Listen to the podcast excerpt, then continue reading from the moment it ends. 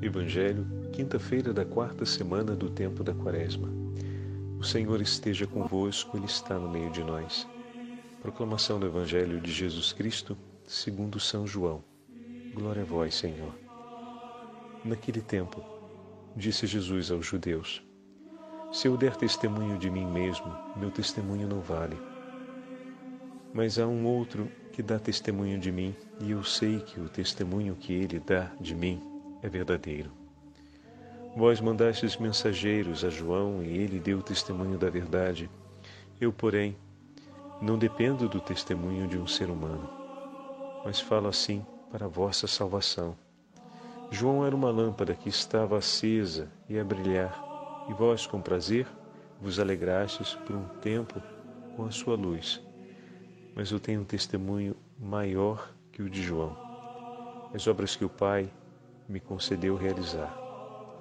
As obras que eu faço dão testemunho de mim, mostrando que o Pai me enviou. E também o Pai que me enviou dá testemunho a meu favor. Vós nunca ouviste sua voz, nem viste sua face, e sua palavra não encontrou morada em vós, pois não acreditais naquele que ele enviou. Vós examinais as Escrituras, pensando que nelas possuís a vida eterna. No entanto, as Escrituras dão testemunho de mim, mas não quereis vir a mim para ter a vida eterna. Eu não recebo a glória que vem dos homens, mas eu sei que não tendes em vós o amor de Deus. Eu vim em nome do meu Pai, e vós não me recebeis. Mas se um outro viesse em seu próprio nome, e este, a este vós o receberias. Como podereis acreditar, vós que recebeis glória uns dos outros, e não buscais a glória que vem do único Deus? Não penseis que eu vou que eu vos acusarei diante do Pai. Há alguém que vos acusará. Moisés, no qual colocastes a vossa esperança. Se acreditasseis em Moisés, também acreditarias em mim, pois foi a respeito de mim que ele escreveu. Mas se não acreditais nos seus escritos, como acreditareis então nas minhas palavras? Palavra da salvação. Glória a vós, Senhor. Quinta-feira da quarta semana do tempo da Quaresma, em nome do Pai, do Filho e do Espírito Santo. Amém. Queridos irmãos e irmãs, damos prosseguimento ao quinto capítulo do Evangelho de São João Estamos ouvindo agora a segunda parte do discurso de Nosso Senhor aos fariseus por ocasião da cura daquele paralítico à beira da piscina de Betesda. Ontem, o Senhor, através da apresentação sobre a obra do Pai e do Filho, o Senhor falando sobre a aliança de amor entre o Pai e o Filho, adverte a respeito da fé. Em verdade, em verdade vos digo, versículo 24: quem escuta a minha palavra e crê nele que me enviou, tem a vida eterna, e não vem julgado, mas passa da morte à vida. E dessa forma, com essas palavras, o Senhor chamava a fé os seus interlocutores, mostrando para eles algo que era elementar. Mas por que elementar, Padre? Porque os gestos do Filho confirmam as palavras do Pai. E as palavras do Pai dão testemunho do Filho e todo aquele que escuta o Pai chega ao Filho, todo aquele que guarda a palavra do Filho permanece na vida concedida pelo Pai. E agora, na segunda parte do discurso, então, compreendemos por que a grande dificuldade dos fariseus e escribas em compreenderem e aceitarem as palavras do Senhor, porque eles não têm mais fé. O testemunho com os sinais e os milagres operados pelo Senhor falam a respeito de uma verdade que foi dada a eles conhecer por meio da tradição, por meio da lei e dos profetas, mas que ao longo da vida eles, por desgraça, foram abandonando e não mais ouvem ou se importam com as palavras de Deus. As palavras que outrora iluminaram seus passos, as palavras que outrora foram para eles fonte de vida, agora tinham sido deixadas à margem de suas vidas. Por isso, não mais conseguiam ver e tampouco acolher os sinais que Jesus realizava. Não é ver os sinais de maneira visível, porque afinal, se você vê um paralítico que caminha, o sinal visível você viu, mas compreender naquele gesto a potência de Deus supõe uma compreensão de fé. Mas como assim, padre? Só ver o, paralítico caminhar já não seria suficiente para ter a fé? Sim e não. Sim, porque é um gesto muito evidente e, como bem sabemos, esse poder é restrito ao próprio Deus. Nenhum de nós tem o poder de realizar a ressurreição de uma pessoa morta ou mesmo de impedir o acontecimento imediato de um, de um fenômeno ou poder possibilitar a satisfação de uma necessidade como, é, de, como essa, né, dessa grandeza, como fazer uma pessoa paralítica voltar imediatamente a andar somente com a força de uma decisão nossa. Tanto que o Senhor disse: se, tiver, se tivéssemos fé e ela fosse pequenininha, diríamos a uma montanha para mudar de lugar. Já pararam para pensar nessa imagem? E ela mudaria de lugar.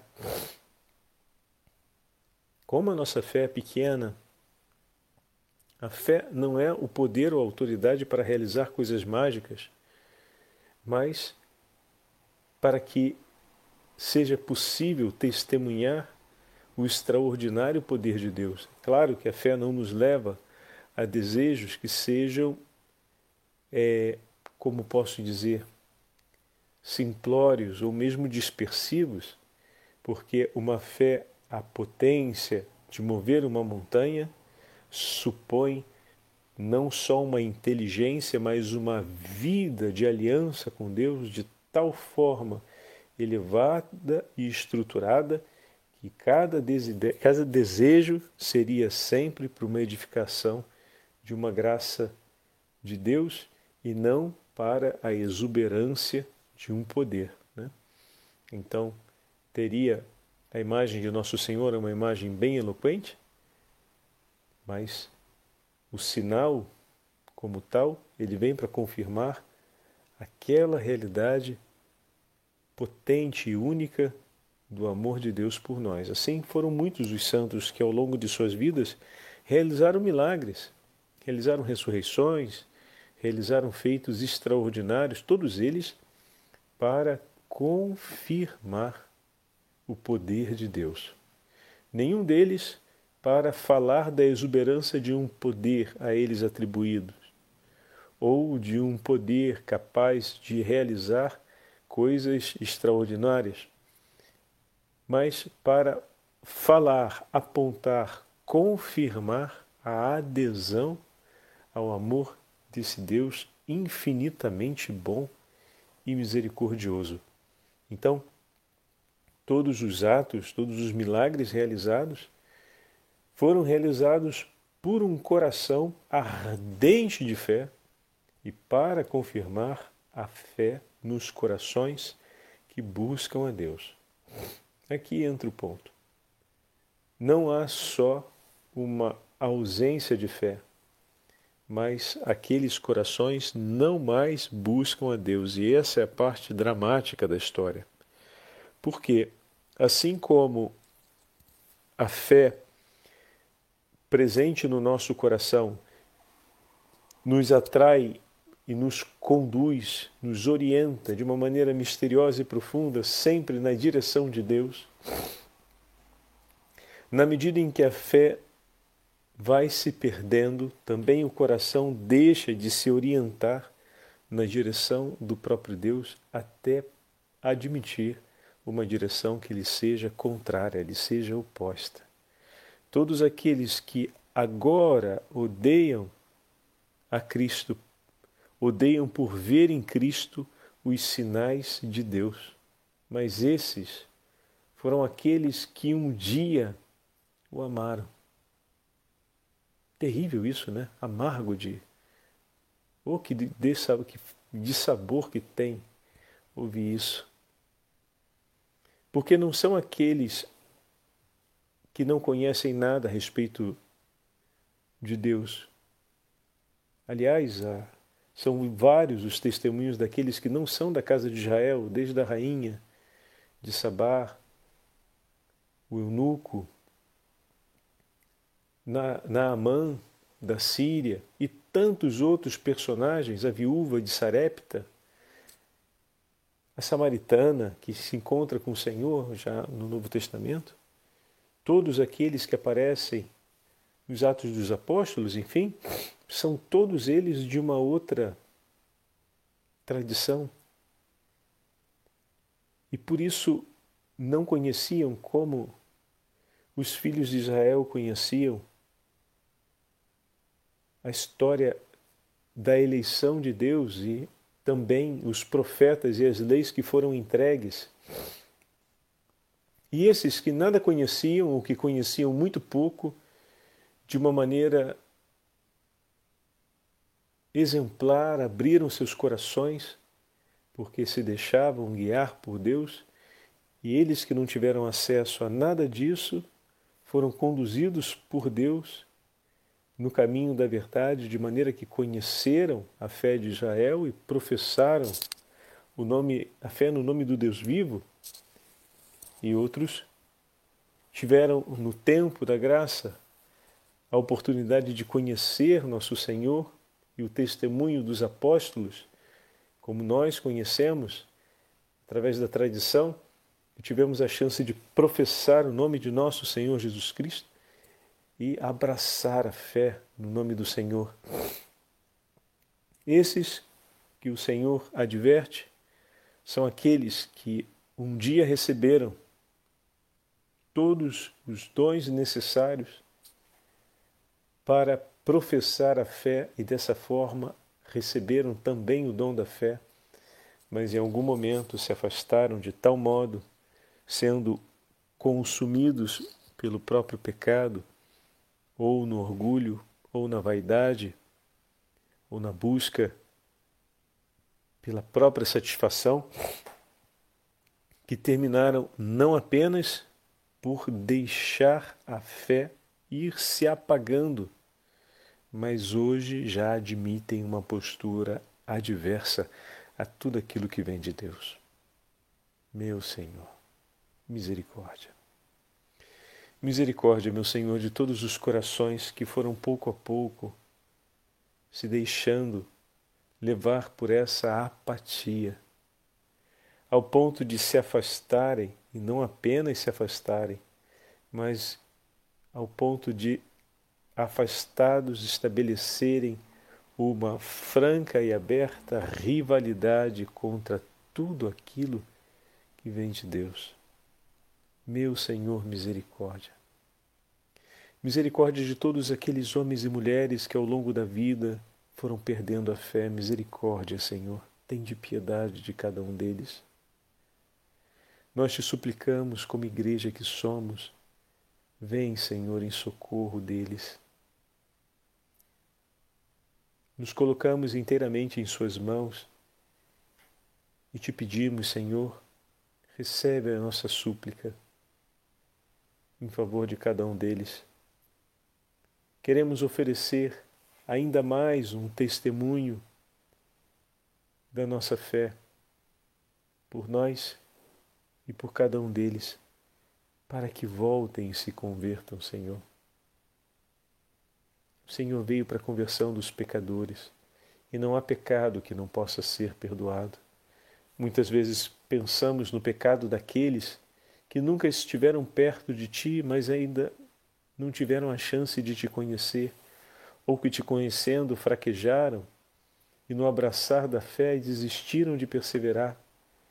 Mas, Senhor, quão mais doloroso não é o pecado daqueles que, tendo conhecido a sua fé, não só a abandonaram, mas hoje se comportam como verdadeiros inimigos, Deus.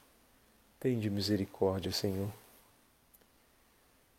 Também por eles queremos rezar todos os dias em nossas preces, pela conversão de todos os pecadores, como fazemos na oração do terço.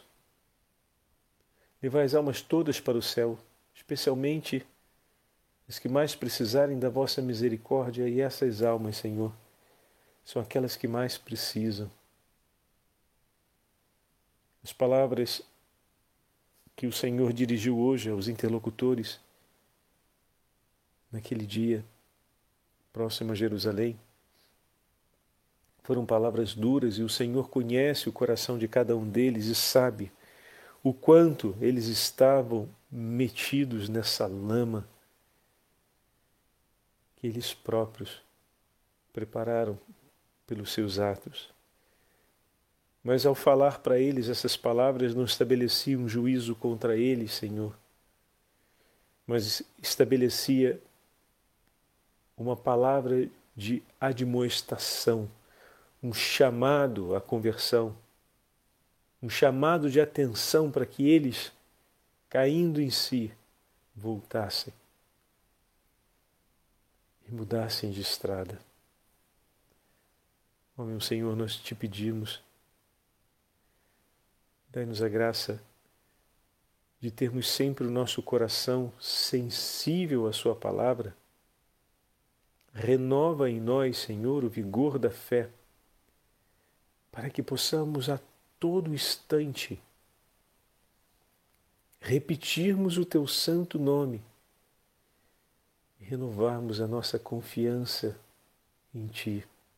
Senhor, eu confio em Ti e confio a Ti. Todos os homens e mulheres que estão vendo a chama da fé se apagar pouco a pouco em suas vidas. Reacende, Senhor, pelo poder do Espírito Santo, a chama da fé no coração de todos os homens e mulheres. E aqueles, Senhor, que já estão mortos para a fé, nós te pedimos esse milagre. Renova, Senhor, a fé em seus corações.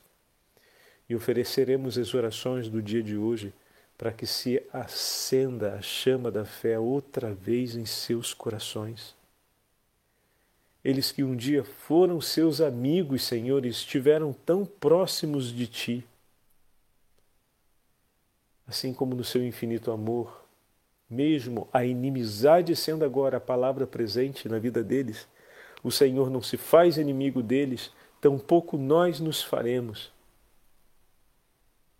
Mas por amor a Ti e por conhecer o grande tesouro que nossos irmãos estão deixando passar, é que nós, por eles e por amor a Ti, Senhor, ofereceremos as intenções desse dia para que se convertam, para que voltem a viver o esplendor da fé. Amém.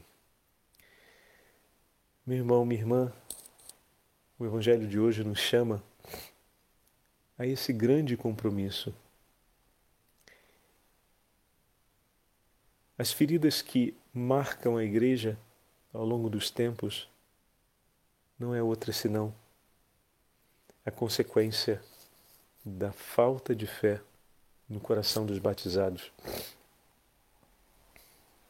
A igreja é santa porque o seu Senhor é santo.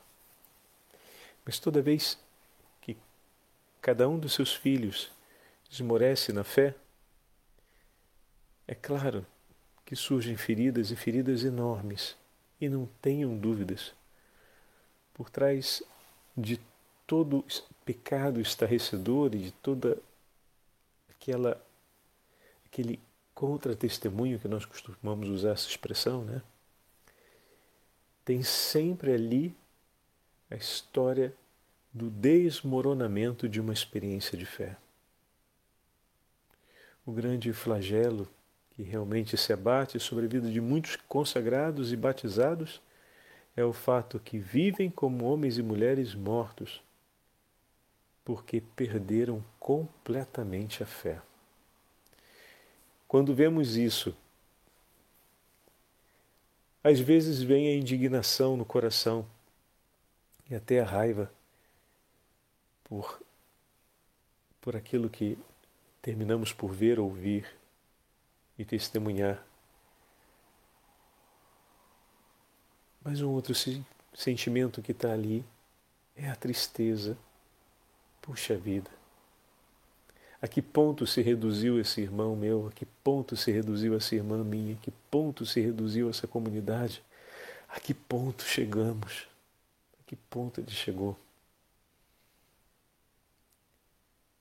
E olhando com carinho o amor que o Senhor permanece sentindo por nós quando caímos também na tragédia de nossos pecados e olhando o carinho com que o Senhor não se cansa de insistir pela salvação de nossas almas, propondo infinitamente os sinais da sua misericórdia, propondo infinitamente o seu perdão, é que nós olhamos para tudo isso e renovamos o nosso vínculo com o Senhor, dizendo: Senhor, por esse meu irmão, eu vou interceder. Eu estou vendo uma parte daquilo que é o seu pior. O Senhor conhece muito bem. E se o Senhor não desistiu dele, permanece amando, eu permaneço contigo, meu Senhor. Eu permaneço contigo. E se o Senhor me deu a ocasião de ver a fragilidade e a miséria na vida do meu irmão, o que ele se tornou por conta da sua falta de fé, eu hoje vou rezar por ele todos os dias para que o Senhor o faça uma criatura nova. Mesmo sabendo que ele pode não querer mudar, mas eu, Senhor, permaneço contigo e quanto maior for a resistência do coração dele, eu te peço, dai-me forças para que maior seja o clamor do meu coração por ele. O Senhor esteja convosco, Ele está no meio de nós. Pela intercessão da Beatíssima Virgem Maria, Mãe de Misericórdia. Abençoe-vos o Deus Todo-Poderoso, Pai, Filho Espírito Santo.